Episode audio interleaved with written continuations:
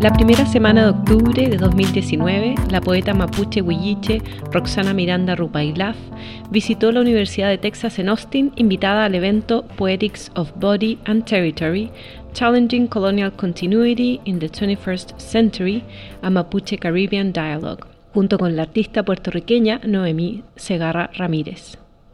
Aprovechamos la oportunidad para realizar un Terocast con Roxana, donde nos cuenta de su biografía y su obra, el territorio que habita, su relación con el movimiento mapuche, los cuerpos de mujeres y el erotismo en su poesía, su relación con el feminismo y su interés por el box, tema de investigación para su próximo poemario.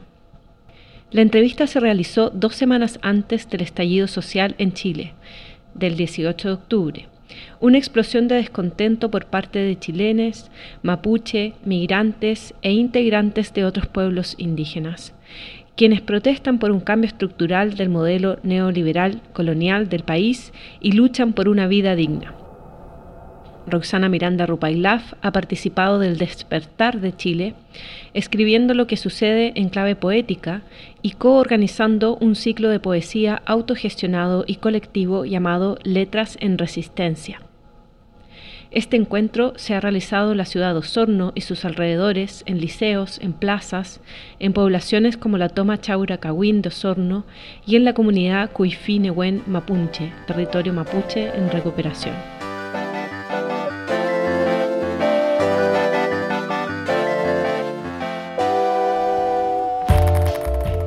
Buenos días, pterodáctilos, pterodactidales, no sé, personas con oídos escuchándonos en este día 2 de octubre de 2019.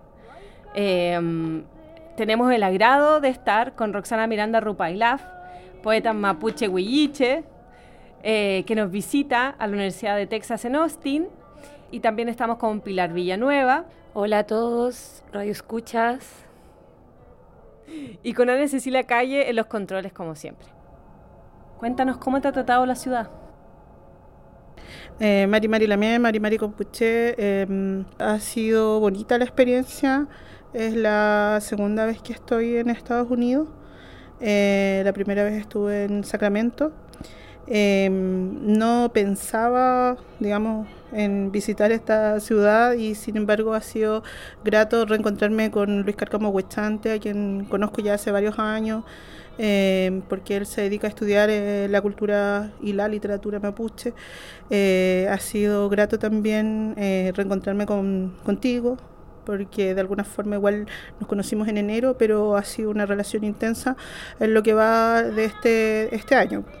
Eh, no, la ciudad me ha tratado súper bien, mucho calor, a diferencia de, mi territorio. Yo vivo en una ciudad que se llama Osorno, que queda en el sur de Chile, cerca de Puerto Montt, cerca de Valdivia. Entonces, cuando me vine allá estaba lloviendo y, nada, los cambios de temperatura han sido como también un, un factor importante, digamos, en, en, en, mí, pues en aclimatarme, en esto que es como el diálogo del, del territorio y del cuerpo, que también me parece que, que es importante, ¿no?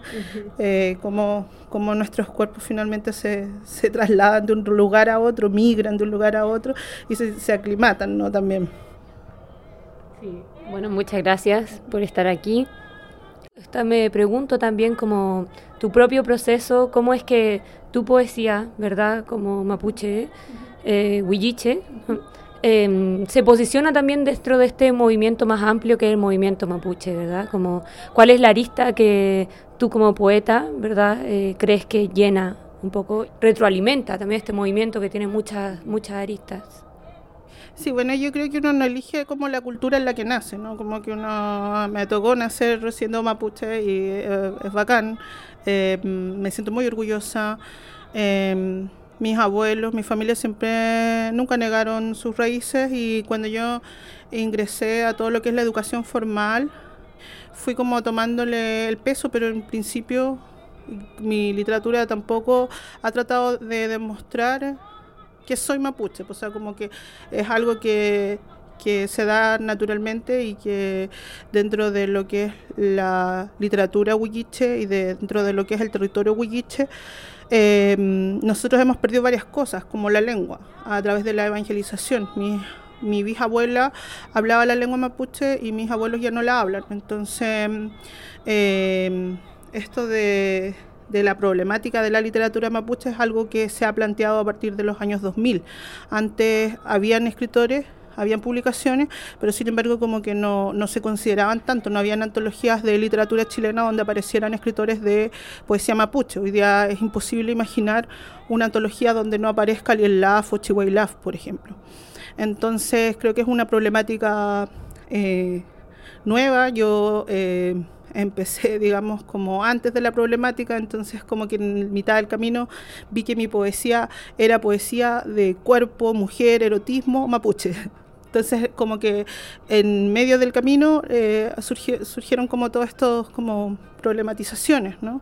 Y, el hecho de, de, problematizar, de dialogar, hizo también que yo em, de alguna forma reflexionara más en torno a mi pasado, a mi familia, a, formas de colonialismo que quizás existían en mí y que yo no me daba cuenta. Em, entonces también crecí y he crecido como escritora, yo creo, como persona em, y como sujeto de una comunidad. Entonces dentro de eso creo que eh, mi literatura em, habla desde, desde, desde la mujer, pero también desde la, desde la mujer eh, champurria, que, que, fue educada en la ciudad, que aprendió a, leer y a conocer la literatura occidental y que dentro de, eso trató como de alguna forma de mm, liberarse de todos los em, constructos machistas que pudiesen haber a través de tanto en las formas eh, occidentales como también en las formas mapuches. Te quiero llevar un poquito, un poquito hacia ese territorio. En una entrevista leí que dijiste, la lluvia y el mar nunca han dejado de habitarme. Entonces, eh, eso, ese territorio que es de mucha lluvia, que el Huilli, el Mapu, que es el sur del territorio histórico mapuche, y luego también el Lafken Mapu, y cómo eso está en tu biografía. Claro, yo, bueno, crecí en Lafken Mapu, que es la comunidad donde viven mis abuelos. Em, entonces crecí como rodeada de árboles, un paisaje que ha sido transformado por la forestación eh, un paisaje donde había guayes, ahora ahí está lleno de eucaliptus, eh, donde teníamos agua, ahora está como seco, no, no hay pozos. Em, entonces, em, he habitado el sur desde siempre. Mi apellido, Rupailaf, que viene por la línea materna, significa algo así, porque también tiene que ver con las interpretaciones, ¿no? Eh, como camino de agua. Y mm, bueno, Laf es viene del Afken, ¿no? del mar o Camino en el Mar, podría ser. Entonces, la poética que yo he hecho ha sido como fijándome mucho en el agua, en los líquidos, en el mar, en, toda esa como memoria ancestral que puedo como resignificar a través de, de, de mi mirada que es un poco más contemporánea quizás. Claro, y también quiero volver a lo que decías, que verdad que tú sentías tu poesía y desde el lugar con que te expresas, que habla mucho del cuerpo, de mujer, eh, territorio. Entonces, claro, me gustaría tal vez indagar un poco más en ese espacio. ¿Cuál es tu posición también respecto a, a los feminismos, ¿no? Que también hay ciertas como dualidad o divisiones dentro de algunas mujeres mapuches que se llaman feministas mapuche, pero otras, otras mujeres que rechazan el feminismo por ser verdad occidental o por tener esa rama veces, muchas veces universalista. ¿Cuál es tu posición o cuál es tu pensamiento respecto a, como a estas conversaciones en torno a, a los feminismos? Yo creo que se ha construido una forma de ser feminista mapuche igual. Yo creo que por ahí em, las chicas, la, la Daniela Catrileo, la Simona Mayo, eh, la Angie, han hecho su trabajo, entonces como que de alguna forma también han ido como eh, introduciendo, porque eh, claro, es nuevo el tema, han ido introduciendo estos conceptos también con, con, con pertinencia, ¿no? con pertinencia cultural. Entonces, eso ha sido positivo, yo creo. Yo que vivo en el en Osorno, no he tenido tanta tanta relación con, con los movimientos eh, feministas. ¿no? Eh, vivo en un pueblo chico también.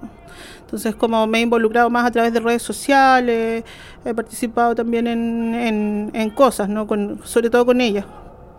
Yo creo que es positivo, yo creo que toda cosa que, toda, todo movimiento que de alguna forma em, reivindique como los derechos de las mujeres y, y de como protagonismo, visibilidad a formas de violencia que se han efectuado contra mujeres es positivo. Entonces, que tenga esta pertinencia cultural que está teniendo me parece sumamente importante y me parece que son líneas que hay que seguir. No mencioné antes, pero tú has publicado a la fecha cuatro poemarios. Las tentaciones de Eva del año 2003, Seducción de los venenos en el año 2008, Chumpal el año 2011 y Trehuaco el año 2018. Y de ahí han salido una obra de teatro que se llama Inchevilú de la compañía Chile-No, no chileno, Chile No, que es de Puerto Montt, y también una, una obra de ópera adaptada del Chumpal. Entonces, pensando en como en tu, en tu obra y estos cuerpos que hay ahí, muchos son cuerpos de mujeres, como en Las Tentaciones de Eva, pero estás transgrediendo al mismo tiempo la idea de la mujer dentro del sistema patriarcal. Entonces, si pudieras tú ahondar un poquito más en, por ejemplo, cómo, cómo, cómo tú has em, transgredido la imagen de la mujer, en, por ejemplo, en el discurso judeo-cristiano, ¿y qué piensas tú sobre lo que es ser mujer también? Sí, bueno, yo creo que todo esto de la mujer, efectivamente mi poesía tiene mucho de, de, todo lo que dijiste. pero también tiene que ver como con historias personales, yo creo que no que escapan un poco a, lo teórico, así como em, yo vengo de una familia donde donde había mucho machismo, donde yo no hablo con mi papá hace años porque em, habían ahí de tipos de violencia de todo tipo, entonces yo no me relaciono con mi, con mi, familia paterna. Entonces, eh, mi poesía tiene que ver con eso principalmente, con, con, el ámbito biográfico que me tocó vivir. Entonces, que tampoco es como algo así tan, tan simple de, de, de, andar narrando por la vida, pero, pero yo creo que yo creo que se relaciona principalmente con eso, que, que con buscar eh, como formas de, de complacencia con el público, ¿no? Sino como, o con el lector en este caso, sino que más bien tiene que ver con, con un plan de escritura mía que de alguna forma nace a partir de, de, situaciones que, que no, no, sé, porque fueron traumáticas en su momento. Eh, también ahora quería saber un poco más sobre tu propio proceso de creación, ¿verdad? Porque la escritura eh, y los procesos personales que cada autor, autora, ¿verdad? Tiene con, con esa creación, al final cualquier tipo de arte, es también algo muy personal, como tú decías, y que tiene múltiples formas. Entonces estaba curiosa sobre cómo es tu proceso en el momento de sentarte a escribir, como hay algún espacio, hay un momento, eh, espera que te baje el luz divino, la inspiración, o, más que nada, claro, o más que nada tienes como un proceso disciplinado, hay un muse. A las de la noche, ah. me siento en la playa. No, eh, a ver, no. yo creo que todos los libros tienen distintas como procesos de escritura porque igual son como pulsiones distintas, ¿no? Entonces, igual yo trato de que sea así.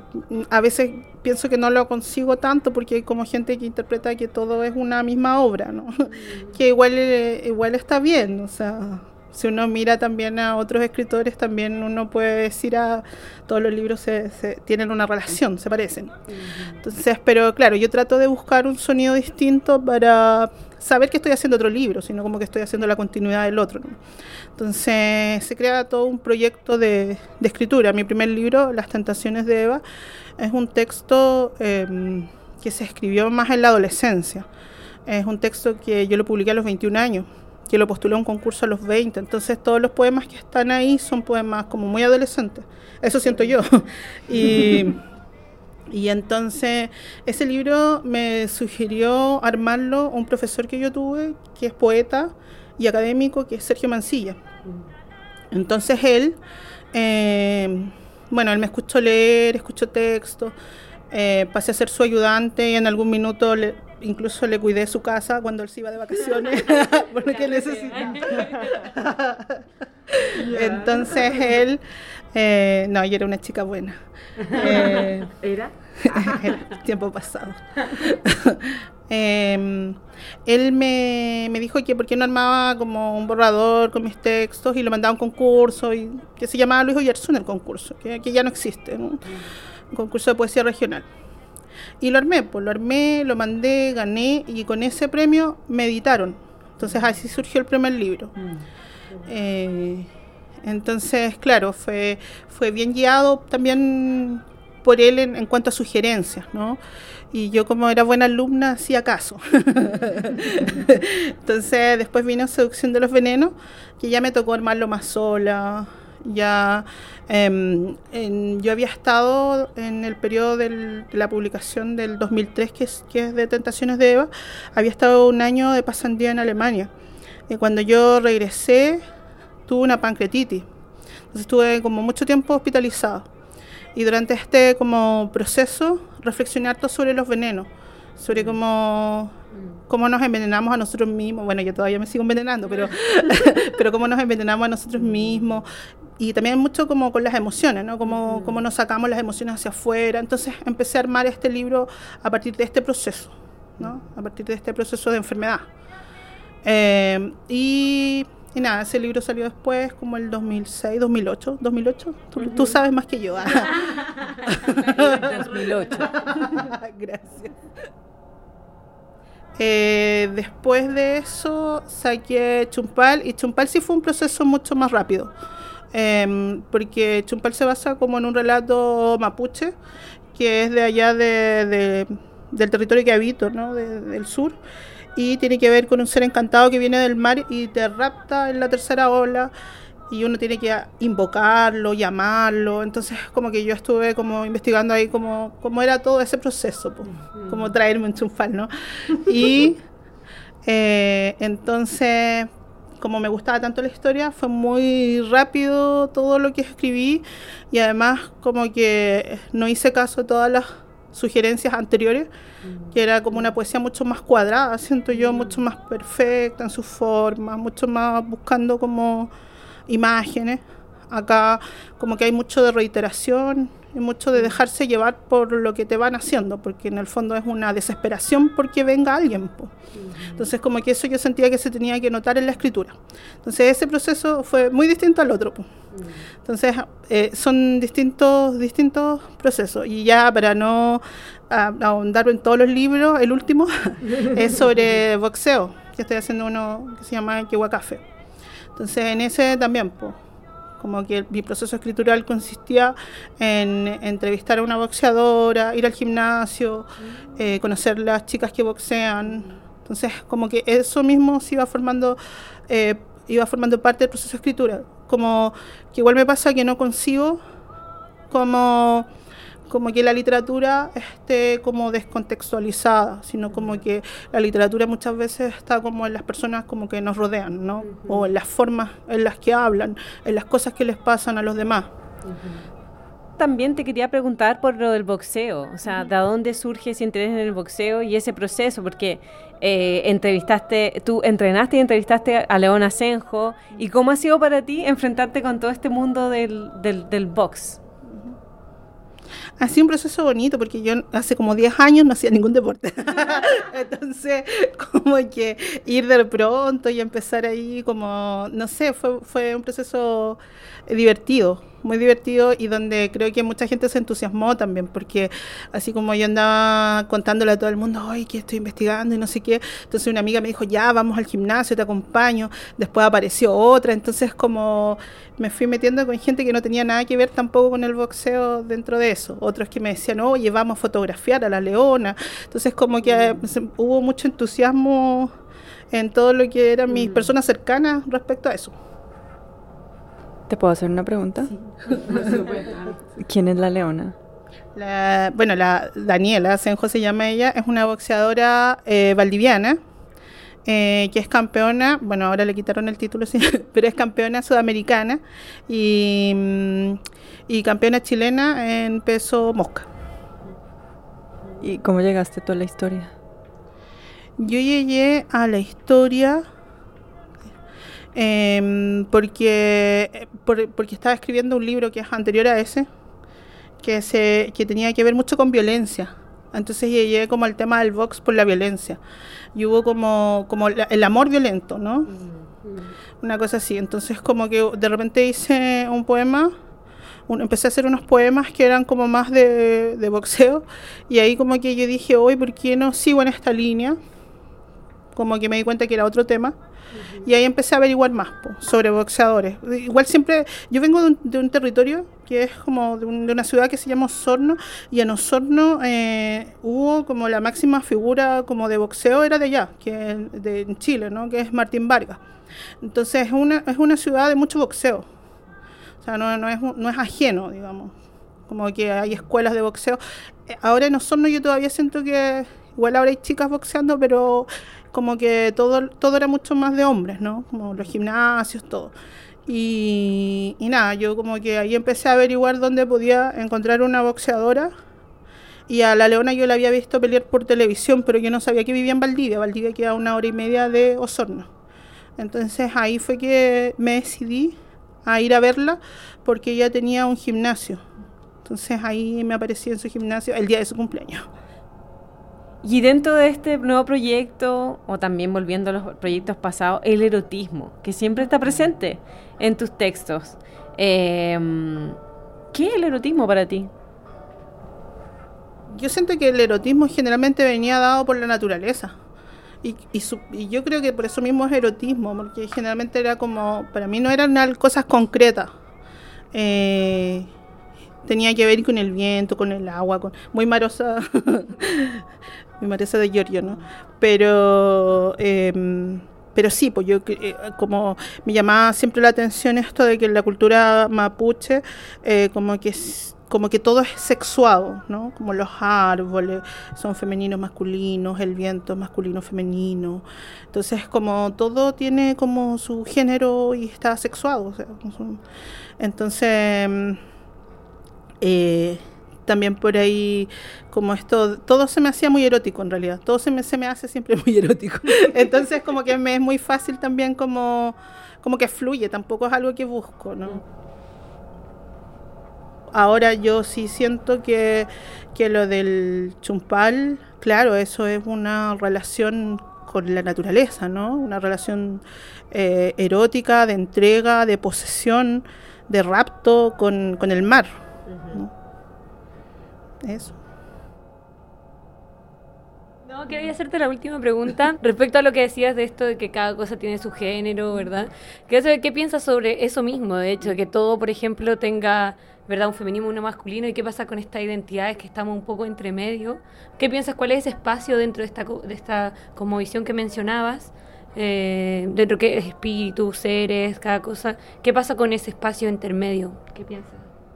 Sí, yo creo que el espacio intermedio es el espacio finalmente, porque tampoco las cosas son tan definidas, ¿no? No, no hay nada tan tan blanco y negro, ¿no? Como que siempre todo puede fluctuar y eso es como lo entretenido también, pues. Pues sí, igual estaba pensando dentro de, de, de, todo esto, ¿no? Que delantito me preguntaba acerca del movimiento feminista, pero también hay como un, movimiento más queer, ¿no? Dentro de lo mapuche también. Y, yo creo que dentro de las culturas eh, latinoamericanas. Eh, donde antiguamente no se aceptaba que, no sé, pues que, existan, por ejemplo, homosexuales dentro de una comunidad mapuche, o sea, era como súper mal visto. y, hoy día como que eso está ha cambiado.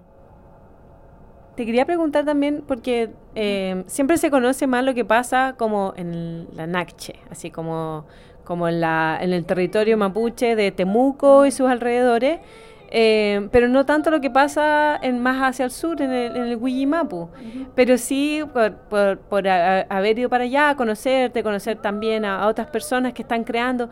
Eh, ¿Cómo ves tú esa crea la creación artística de distintas personas? Eh, mapuches que están más en el, más en, la, en el, en el ¿qué se está, ¿cómo ves el ambiente que se está creando? Si es que hay un sentido colectivo o no. Bueno, los poetas mapuches son huilliches, la mayoría en sí, o sea, Colipán, Lielaf, Huenún, Miyahueque, Pinda, Huinao. Mm. Somos todos antillanca, mm. somos todos del mismo sector, entonces como que tampoco es que no haya un movimiento que no sea como, que no tenga presencia dentro del, de, de hecho creo que eh, eh, la poesía mapuche es uno de los fenómenos más importantes que ha acontecido en la literatura chilena en los últimos 30 años. Entonces, y eso lo han hecho, lo ha hecho la colectividad. Ya estamos cerrando esta entrevista. Te queremos agradecer, Roxana, por estar aquí, por compartir con nosotros tus pensamientos y tu poesía. ¿Nos vas a leer algo, Roxana? Llevo mucho tiempo en este vórtice y la flor que guardo está sin pétalos. Escucho tus venidas, el aire salino trae acordes de tu corazón que celo de sangres cuando intento la huida, cuando miro las orillas de otras playas que dentro de mí hacen su ruido, las anulo si me muerdes los tobillos y me mojas. Llevo tiempo en este vórtice. Cuatro estaciones han pasado por la piel y no han podido marchitar la flor que sostengo entre los dedos. Esta canción que contigo aprendí sobre las rocas, yo no he podido dejar de cantarla. Yo la tengo metida en la cabeza, distintos ritmos sacos según ánimo aunque callada esté, yo estoy cantando adentro mío, estoy cantando para que vengas a presenciar mis muertes, mis delirios. Quiero que te pierdas conmigo en este trance, que atravesemos la puerta de este cielo danzando los rituales del aceite. Yo quiero que mi flor sea tu reino, yo quiero que mi flor sea tu reino. Ahora que me tocas, eres más que el océano, más que miles de peces y lenguas rozándose. Mira cómo se asoman los hijos peces en el arco iris, como llevan un ramo de tu sangre, como aún andando van atados por un alga mi vientre. Ellos saben también la canción. Ellos cantan con los ojos cerrados los espasmos de tu llegada y tu partida. Y es que vuelves a la orilla a vestirme con las trenzas de los ahogados, a montarme y a llenarme de espuma la boca, la boca, la boca que se atora de tu nombre. Yo te encuentro y te abandono tantas veces en una misma noche. No salgas de mí, te digo, déjame la arena en ese fondo, déjame la sal en la cascada, el olor de los delfines en el aire, déjame aire para este vuelo de aguas que me invade. Desde ahora te llamarás océano.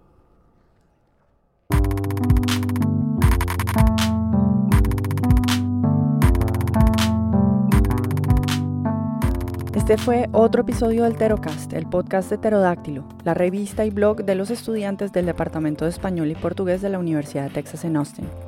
Hoy nos acompañó la poeta mapuche huilliche Roxana Miranda Rupailaf. Roxana leyó el poema Del abrazo y los descensos, de su libro Zumpal, editado por Ediciones del Aire en 2011 y reeditado por la editorial chilena Pehuen en 2018. Pueden conseguirlo en tienda.pehuen.cl.